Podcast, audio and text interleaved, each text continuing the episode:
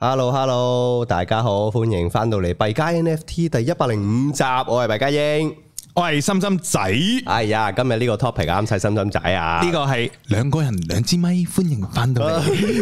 有 feel 係嘛？ 嗰個嗰個出聲係好撚似電台喎， 係啊真好係錯咯，係好錯咯。唔係啊，我係突然之間開咩嘅時候，我諗起嗰句啊，冇我冇我冇諗到 topic 噶。咁嗱，今日嘅 topic 就係來回地獄有自反人界啦。咁呢個其實唔係講緊幣事嘅，係講緊心心仔本人嘅。係啊，病完又好 翻。病到死啊死啊！你唔喺度呢一個星期發生咗幾多事啊？跟住跟住到你病喎，係啊，我把聲都沙沙地，係啊，我係個我病完噶啦，係啊，大家小心身體啊，天係氣啦呢啲啊轉變。但係係啊，好似個好似個市咁啊，個市都係變幻莫測啊！哎，今日啊，好撚多嘢講啊，超好撚多多嘢。講，你有兩個禮拜嘅嘢講，不過其實過咗去嗰一個禮拜，再之前嗰一個禮拜啲嘢有鳩佢啦都唔使講係 有鳩佢冇意思啊！最近呢五日內發生嘅事都好撚劇本都寫唔撚到好咁撚癲正，啊！好正，我哋快 recap 一下，然後就再嚟一個。預測預測啊，跟住再俾 number 數 字，啊係啦，個小 recap 係咩咧？就係诶九號上個禮拜四啊 s i l v e r g a t e 咁啊，其中一間 crypto friendly 嘅銀行啦，咁啊收皮。咁啊，因為太多誒人去攞錢啦，咁啊流動性有問題啦，跟住直接收皮啦。係收咗皮之後咧，誒就佢哋話咧 silver gates 咧係誒因為買啲好似係買啲傳統嘅資產收皮喎。誒係可以咁講，其實好撚多誒銀行啦、商業銀行啦，都係誒喺大放水嘅時候啊，聯儲局大放水嘅時候，跟住即係成個市場多錢，啲錢啊入翻銀行，咁銀行點呢？就係將呢啲錢呢買晒啲長期國債，係啊買晒啲 MBS，嗯仲要買啲誒收息嘅嘢啦，咁啊到期又拎翻啲息，咁啊好撚開心啦，耶咁樣啦。咁但係出現咗一個情況，就係、當佢哋有一百蚊，佢哋係拎撚咗誒九十幾蚊走去買呢啲嘢，咁佢哋個流動性係得翻十蚊咁樣。咁當而家加息啦，即係聯儲局 keep 住加息啦，要要控制嗰個通脹問題。一加息嘅時候咧，好多誒、呃商業機構啦、中小企啦借錢搞，即係借錢就成本高咗啊！咁佢哋又要有流動性喎，咁點咧？佢哋就喺銀行度攞錢啦。咁一攞錢嘅時候，撲街啦！啲銀行咧就唔夠錢俾人拎。當啲人發覺銀行唔夠錢俾人拎嘅時候咧，就出現嗰啲擠提嘅情況，個個都人踩人啊！個個都屌，我而家唔拎，我冇得拎喎。之後就好似 FTX 咁 啊啦，大家最正明，常個 F P 事，大家明白咩事啊？就係邊個攞到先有有錢拎，冇嘅就破產但係等你處嗰陣理。時，你嗰陣時好冷靜喎，好似係啊，我係覺得屌呢踩唔啲死我嘅。冇事嘅咁撚大間嘢，即係當然佢暗黑操作係好 撚癲，即係後尾大家知啦係。冇人唔好話冇人啊，應該真係可以咁講，冇人估到咁撚大間嘢，原來可以咁撚濕鳩嘅可。以幾日收皮，即係嗰種做法係小學雞嘅嗰個學生哥咧，喂，不如夾夾錢去搞啲嘢啊！ 跟住啲錢就係用 Excel 都去管 盤數，屌你個閪，黐咪人仲要線佢喺寫我留嘅， 係啦，仲要係假嘅，係啦係啦。咁喂，啊，咁但係唔係喎？我見即係我哋幣圈呢幾日咧 share 啲即係 mean 圖咧，都係係話咁嗱，FTS 都起碼頂咗幾日啦。係消費機係一日啫喎， Silver Gate 誒累累累積落嚟嘅，即係總之佢哋流動即係總之係咀一聲，嚇係啊冇咗咯。嚇流動性唔夠啦，咁啊獲撚係咗，咯，同咁埋呢佢個係係上年嘅最佳銀行嚟嘅喎。誒我選為 Silver Gate 美就國嘅，我見有人係 Silver Gate 唔係 SVB 先係。哦，係係係 SVB 就美國直谷銀行，係係係就喺十號 Silvergate 爆咗之後嗰一日呢，佢然後就有個操作仔嘅，誒、因為知道自己流動性唔好啦，誒、咁不如我賣咁一啲長期國債先，咁但係因為未到期，佢要賣嘅話呢，就要蝕啲錢。咁啊，係關升息啦，所以啲債券價格就跌啦，所以就硬蝕啦。咁蝕蝕賣嘅時候就輸十八億，嗯，輸十八億嘅時候，咁冇理由自己孭條數㗎，不如我集下資揾人食食填一填啊啦咗食咗佢先咁樣，跟住就同大家講：喂，我籌錢啦，大家夾啲錢俾我啦！一講出嚟，成個市場恐撚慌，唔撚係啊話你銀行都屌你蝕錢銀搞行唔籌掂。期。大撚鑊啦，睇嚟你唔掂啦，又咗錢。咁呢一樣嘢係關誒、呃信心問題事，而唔係佢真係掂唔掂。係即係實際上就係、啲人一 panic 咧，就人踩人啦。咁咁啊，啊，任何一間銀行都抵受唔住，系同埋金融機構，啊，抵受唔住，你一關錢事，你只要一有一個窿仔，就喺個水壩嗰度開始變成裂痕，就係嘣出你嚟。就算匯豐如果一百 percent 去攞都唔會攞得到嘅，係啊，因為即佢一定借咗啲出去噶嘛。假設我哋全香港一齊話去同匯一豐時間用一日 係啊去攞，其實係冇嘅。一樣會爆嘅。咁呢樣嘢係緊局嚟嘅，咁但係因為有信心就覺得屌，信心咯，即啊好係似你你哦呢個櫃員機撳唔到錢，咁你去下一個。同埋今日拎唔到嘢，聽日咪係拎啦係咯。啦，即係你去咗三個，你話，唉，我都係黑仔，你唔會覺得吓大鑊 啦，係咪冇錢匯啊？豐唔通出事，係啊又唔見新聞講嘅咁樣。係啦係啦即咁係但係你而家唔會有而家呢啲有趣嘅 S V B 自己發布新聞，喂，我要籌期喎，啲人即刻唔撚你啦，咁啊就喂但係但係香港早排先發生咗喎，就係呢個領展籌期喎。啊係但咩啲人會覺得哇，你知大鑊啦冇喎？ 佢唔屬於銀行嘛，好少人抵錢喺領展咧，可能咁啊。S V B 出事，S V B 出事咧，美股未開波，盤前已經跌六十 percent。唉，好恐怖啊！咁咁呢一個動作係證明好多投資者或者好多人係用錢銀嚟去做個決定，就係我唔撚信任你。冇錯，咁然後呢 c r y p t o 即刻大撚冧啦，冧啊咁啊美股同樣地大撚冧啦。咁啊呢件事發生咗之後呢，到再第二日十一號就係星期五啦。咁啊星期五係十一係啦十一號。咁然後呢，啲人啲 c r y p t o 人啊抄撚到，喂屌 Circle USDC 嘅發行商 Circle 有擺啲錢喺擺咗喺嗰 SVB 度度喎，都擺咗幾多嘅喎，好似擺咗幾廿億喎。係啊，幾廿億喎。咁 crypto 啲新聞好快啊，我哋咪前都有講啦。咁誒即刻有人抄晒啲數出嚟，哦，原來 Circle 咧總發行有四百幾億美金，咁啊有誒百幾億、一百一十一億左右嘅 cash 係流動嘅係，即係大概廿五 percent 啦，四分一啦。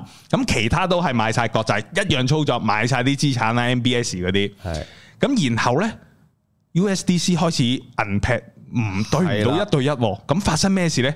就係、又有班人走去做空開始佢，脱毛啦，係咪脱毛啊嗰啲啦，即係脱歐係啊，佢脱佢哋歐，有個啲嗰個麻，即係嗰啲船嗰啲勾咁樣。哦係啊，個個鬧啊，啊，脱鬧啊，脱鬧啦，甩甩甩閘係啦，啊甩腳啦，咁總之就誒銀劈咗啦，係啦。一銀劈呢，市場恐慌哇，。嗰日就經典啦，嗰日基本上所有嘢都係圍繞住 USDC。系啦，咁啊市場恐慌，有班人就要拎錢，有班人呢就做空佢，乘機賺錢。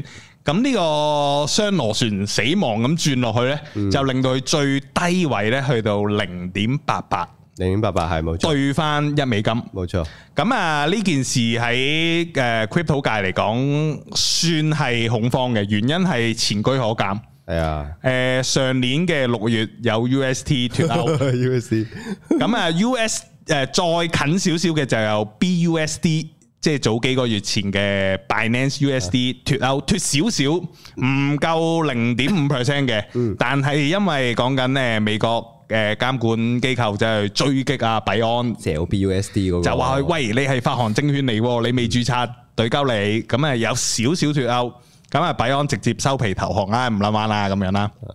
咁所以啱啱嗰個禮拜五呢，誒、USDC 脱歐啦，咁然後誒、美股啊 S S S P X 啦就跌到去三千八百幾點啦，Bitcoin 呢都跌 under 兩萬。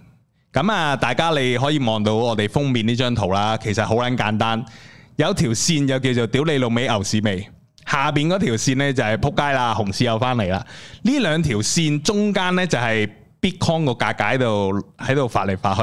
咁你睇到呢個係周線圖啦，你睇到誒、呃上個禮拜五 Bitcoin 嗰條影線啊，即係嗰一個禮拜曾經去過去過嘅低位就係一萬九千五附近，越嚟越接近嗰個撲街啊，熊市又翻嚟啦。咁所以呢，大家都好撚驚，一掂到個位就死啦，啊熊市啦。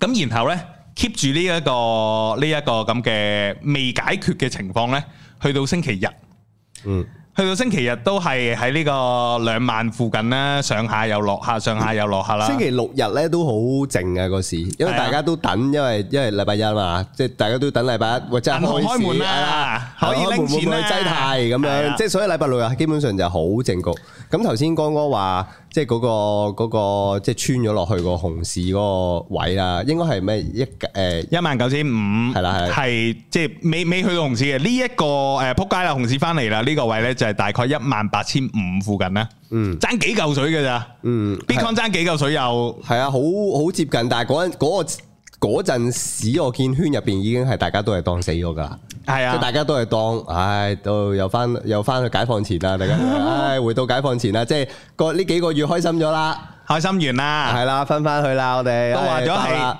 都話都會爆噶啦，係啊，都係熊市陷阱嚟㗎啦，個個都話 bull trap 嚟㗎啦，係啊，即係嗰一個氣氛，嗰幾日個氣氛就係咁樣，禮拜六日。咁最嚴峻就去到禮拜日嘅，即係香港時間啦，禮拜日嘅晚上啦，即係你去到可能十點十一點咧，再爆多間喎，係啦，息力除喎。係啦，呢間息力除有乜東東呢？又係一間 crypto friendly 嘅銀行，係就講緊 Silvergate 爆呢，就好多嗰啲誒加密公司都話：哎呀，息力誒誒 Silvergate 爆啊！咁啊，我搬啲錢去息力除嗰度啦，跟住到息力除爆喎。咁息力除爆係咩原因呢？佢冇事噶，佢都有少少流動性危機，但係呢，佢嘅佢嘅資產或者佢嘅流動性呢，未令到佢陷入呢個螺旋下跌。但係呢，美國嗰個監管機構叫做 FDIC 啊，即係嗰、個呃保險保險乜柒機構啦，就直接我接管你啦，你都應該爆噶啦，你收皮啦你，啊，走走走，係俾我人執達 利。係俾人勒令佢收皮，換晒成班管理層，而班誒呃 signature 嘅銀行高管係啞撚晒嚇嚇，做咩事啊？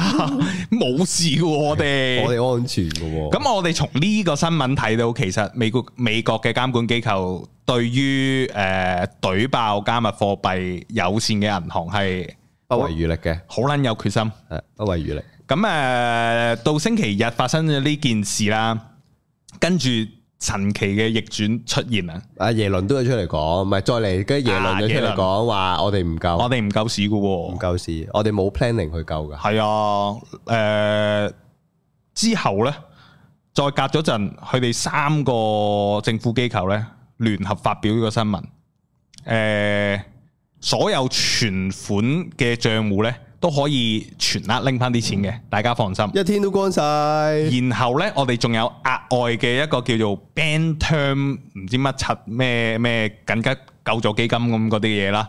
誒、有一年期可以幫助啲銀行去渡過難關，即係救市。大家諗緊你救市係喎、啊但係你又話唔救市講嘅。緊呢個轉變係幾個鐘頭內發生嘅嘢嚟㗎。係啊，跟住耶倫話：我哋係唔夠啲股票嗰啲股民啊，唔哎呀夠啲誒股東啊，係啊，大救全，但係夠存係戶啊存款嘅帳戶。我哋一路都係講緊全款帳户啫嘛。呢啲錢我哋唔係用緊納税人嘅錢嚟㗎，呢啲錢呢係啲銀行呢破產基金嗰度一早夾出嚟嘅，邊個出事就即係我哋賠嘅。哇！真係你真係呢一個消息一出，crypto 大冧 boom 一夜逆轉性由一萬九千五升十個 percent 上翻兩萬二先，係企一企，跟住呢呢一下呢，就係琴日星期一朝頭早我起身嘅時候冇，錯。哇咁撚凌厲咩？事啊？一瞓醒吓，又話死嘅，又話唔夠系嘅。啦，咁即刻睇新聞啦，好直 接。哦，美國救市，哦，難怪升得咁勁。即係通常有啲市況大起大唔落，即係刻啊！我第一個 moment 唔係即係冇咁快碌到啊嘛，同埋係我第一個 moment 係啊，係咪大家覺得銀行都死啦，所以衝晒嚟即係即刻話貨幣啊？係要我未睇新聞前，我都有諗一下，突然間升得都冇理咁由勁。咁多啊，冇冇理由噶。我諗係咪係咪 CPI 即係公佈前，大家搏一口，即係升一升啊？都冇話拉得 À. 咁誇張噶嘛，即波口都即係未睇新聞嘅時候，點解咧咁樣啦？都冇唔係冇諗過個轉變可以咁快，幾粒鐘你話唔係夠，可以咁兒戲嘅咩？跟住到誒，琴日夜晚，咁啊，好好慣性啦，夜晚就睇美股啦，美股個升跌其實我自己一路都覺得同誒、呃 crypto 好相關嘅。咁啊，美股一開波直插，係盤前係誒一開一係開始係插嘅，嗰、個叫做咩有缺口啊，有裂口咁跌添啊，繼續。但係隔咗個零兩個鐘之後，又升一段上翻去喎。懟翻上。然後收市嘅時候輕微咁跌少少少少嘅啫，埋單好似係三千八百幾啦，即係標普五百。咁啊，美股係冇一個靚仔嘅反應嘅，琴日，但係到今日呢 crypto 再升十個再 percent，嚟點解發生呢啲咁嘅事呢？原來成個市場已經估緊聯儲局呢應該會降息噶啦，喺下個禮拜開會，大家講緊減息啦，而家唔係唔係加五十，唔係加零點五 percent，唔係加兩碼啦。係啊上個禮拜講緊加兩碼，係啊，原因就係因為聯儲局同埋財政部再加埋嗰個保險冚家產機構呢，聯合聲明話救市，所以大家就覺得哦，原來聯儲局係會 care 個經濟嘅係。會夠嘅，係都唔係 care 加息加死嘅。系啦，原來 care 個金融穩定情況嘅，雖然都懟爆嗰幾間銀行，係啦， 原來佢哋唔係真係咁鷹派嘅，都温柔嘅，都錫住個市嘅，咁佢哋應該減息噶咯喎嚟緊，因為。個個經濟如果硬着陸冚家產，咁佢哋孭唔起呢條呢條數喎，咁成個市場呢係已經逆轉晒對於加息呢個睇法。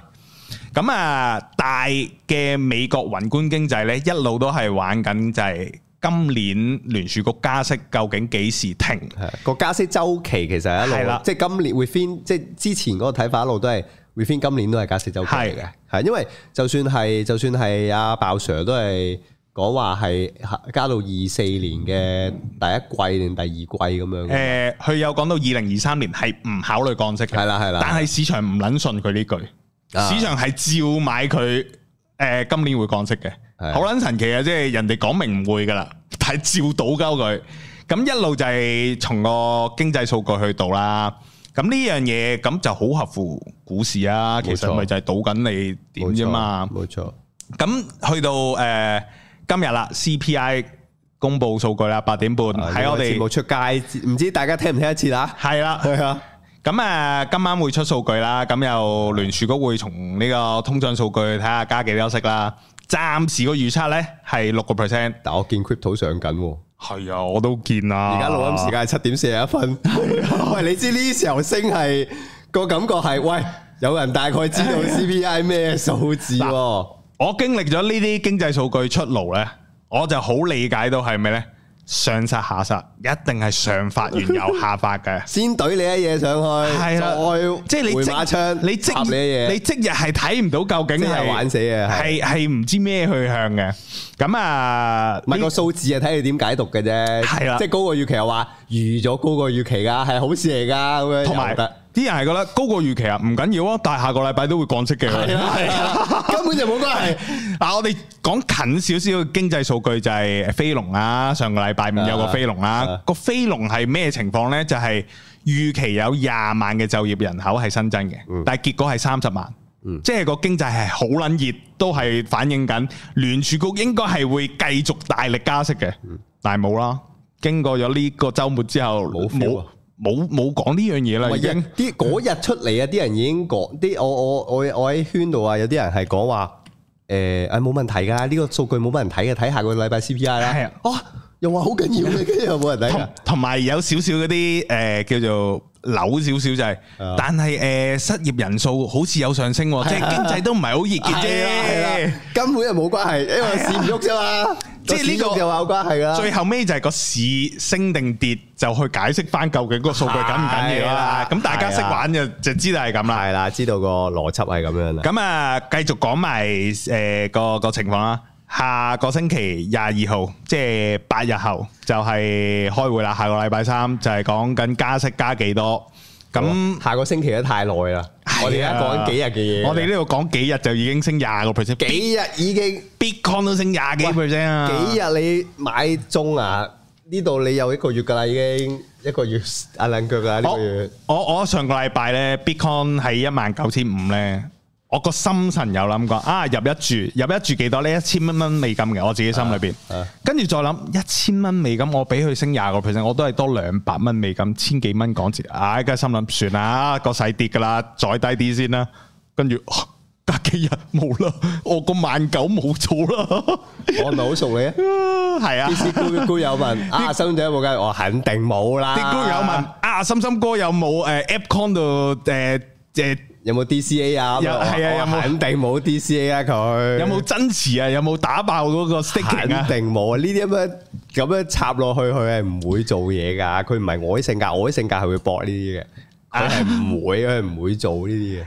我哋诶叫做我 last 啦，其實都埋尾講幾句就係嗰兩條線，即係牛市翻嚟未啊？屌你老味，同埋诶熊市又嚟啦，扑街啦！呢兩條線呢，我視之為中間嗰啲波幅呢，係 noise 啊。嗯，即係一日未跌穿嗰個位同未升穿嗰個位咧，佢上上落落我都覺得，唉，好撚等閒啊！即係未夠 confirm 啊啲信號。喂，你 DCA 就係要就係 ignore 呢啲噶嘛，你用 DCA 就係要 ignore 呢啲上上落落。係啊，，你知做一個投資決定係好撚難 嘅，其實。但係你知撳落 去就又唔係咁諗噶。又好明白，通常一買就會跌噶咯，然後一賣又升喎，你知㗎，一賣又升，你有入貨㗎，你早幾但我日會撳落去啊 嘛，我係會撳落去啊嘛，你係唔會撳落去啊嘛。咁啊，呢個就係诶我對对牛市味同熊市味、熊市原味嘅睇法，就係嗰兩條線，嗰兩條線就係一個一萬八千五，另一個就係兩萬五千三。嗯，咁誒一個牛一個熊，咁同埋我係以真正嘅牛市就係聯儲局降息。嗯，然後再減息，啊一樣啊，降息同減息。嗯係係。呢個係我認為真正嘅牛市，只要大環境係好呢，屌你 crypto 同股市都係冇得輸。咁喺呢啲未咁 confirm 嘅嘢底下，要入市又即係短有短玩啦，大家都都都有自己嘅決定啦。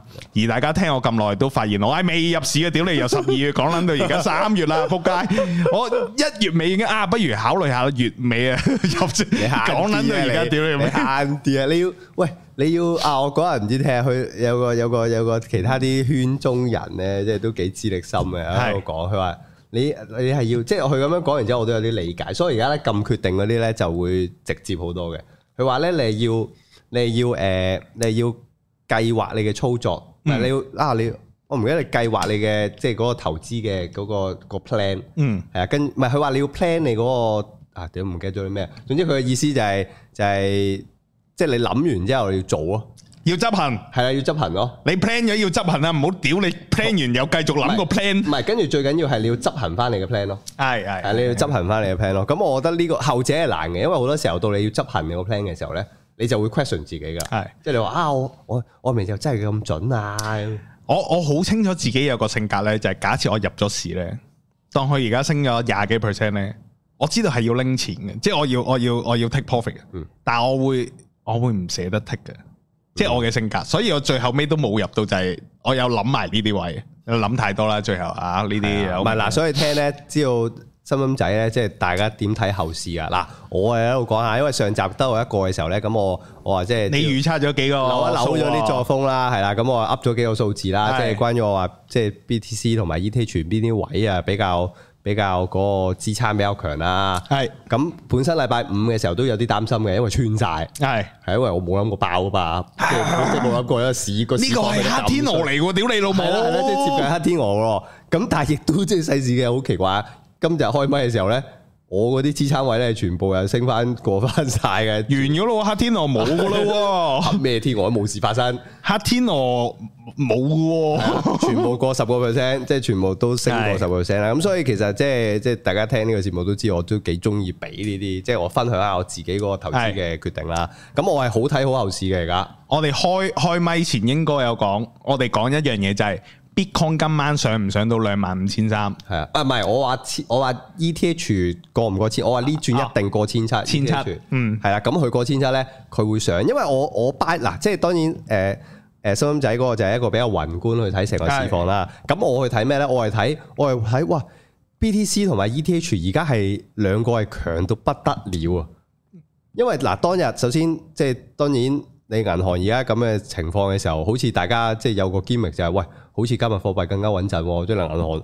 喂，你銀行經過晒 audit 所有嘢嘅都衰係咪啊？趙長鵬嗰啲即刻出嚟收晒水啦，係咪啊？喂，咩你而家啲金融機構唔係 audit 晒咩？audit 晒點啊？咪玩完咯！佢仲叫啲金融機構模仿我㗎 Mer- 嘛， Merkle Tree 啊就，同埋叫佢模仿佢啊！喂，你 prove 翻你你唔做密密黑樹證明嘅咩？啲銀係咯，行。冇㗎，你哋冇㗎嚇，你啲全部唔會 跟住啲問你銀行攞老屌，我哋有做 audit 噶，唔使你啲密黑樹證 明噶。係啊係啊，咁啊你唔好理啦，咁佢咪爆咪可以穿咯，係咪而家穿翻你啊嘛。咁呢個其中一樣啦，咁第二樣嘢就係咧，嗰日當 USDC 咧脱歐嘅時候咧，係其實，E 咧 ETH 同 BTC 係升到慢慢聲，係因為大家都係覺得喂。呢個穩定幣都唔穩定喎，最穩定都好似係翻 ETH 同埋 BTC 喎。要要穩定咁，不如買啲大藍籌幣啦。係，啦，咁 BTC 同 ETH 最同埋同埋有一樣嘢就係、我都走唔到錢啦，係啦。我又唔想喺啲穩定幣度蝕啊，咁不如買啲大幣啦唔。係呢呢個我都想分享下，我係其中一個我另外一啲 group 度我分享過咧，就係、今次 USDC 呢壇嘢咧，我係睇到個 Web Three 圈咧嗰、個心態上面嘅變化，因為咧其實誒誒。呃呃當時 FTX 嘅時候就比較明顯啲啦，咁跟住再之前唔知邊一隻穩定幣爆喎，好似就係 USD BUSD、BUSD，即係再過咗啊！咁 USD 哦係咩噶嘛？FTX 噶嘛？BUSD 嗰陣時有危機嘅時候咧，我係見到個市況即係個圈咧係一，即係即係嗰陣時我都有 BUSD 嘅，咁哦即係好多係人話轉啊嘛，喂 BUSD 轉咩好啊？轉 USDT 啊，轉 USDC 你有啊講到轉乜鳩啊？係啦，我就係啦，你記得啦，我我就記得嗰啊個我就話，喂，咁講真，你 BUSD 死，你轉去下一個，咁下一隻死，你可以轉去邊呢？喂，你係嗰個圈嘅，你係知，即係嗱，你當然亦都要知道個穩定幣對個圈嘅重要性啊，係因為其實都幾緊要噶嘛。咁你再轉嚟轉去，其實你你作為本身喺呢個圈嘅人當中，你都對呢個 structure 唔夠信心。嗯咁即係當然好多人好聽咁講就話，喂咁穩陣啦啊嘛，自己錢梗係轉咗先啦。咁但係我覺得呢個其實係對個成個圈係更加 worse 嘅個市況，係呢、個其一啦。咁另外就係、其實呢個圈好多人中意沽空噶嘛，係啊，好多人中意嗱，雖然我都有係，OK，但係其實呢個亦都係對，但我好少做呢個操作，因為你要知道你沽空你懟爆咗佢咧，其實對個圈係未必有好處嘅。呢呢個就係我當日 unpack depack 緊，其實我諗緊唔好沽啦，大家你懟爆咗咧冚家拎啦。係啊，好 crypto 嘅時候，圈喂，你 USDC 即係唔好講笑，因為譬如我擺 bid 啦，我我我係我係沽十 U 啊嘛。係其實好少嘅啫，係十 U。咁但係咧，即係嗰個感覺就係、喂，你如果一人懟十 U，一人懟十 U，一人懟十 U 過去咧，大家都玩下估下啫。佢係死得更加快嘅，佢會。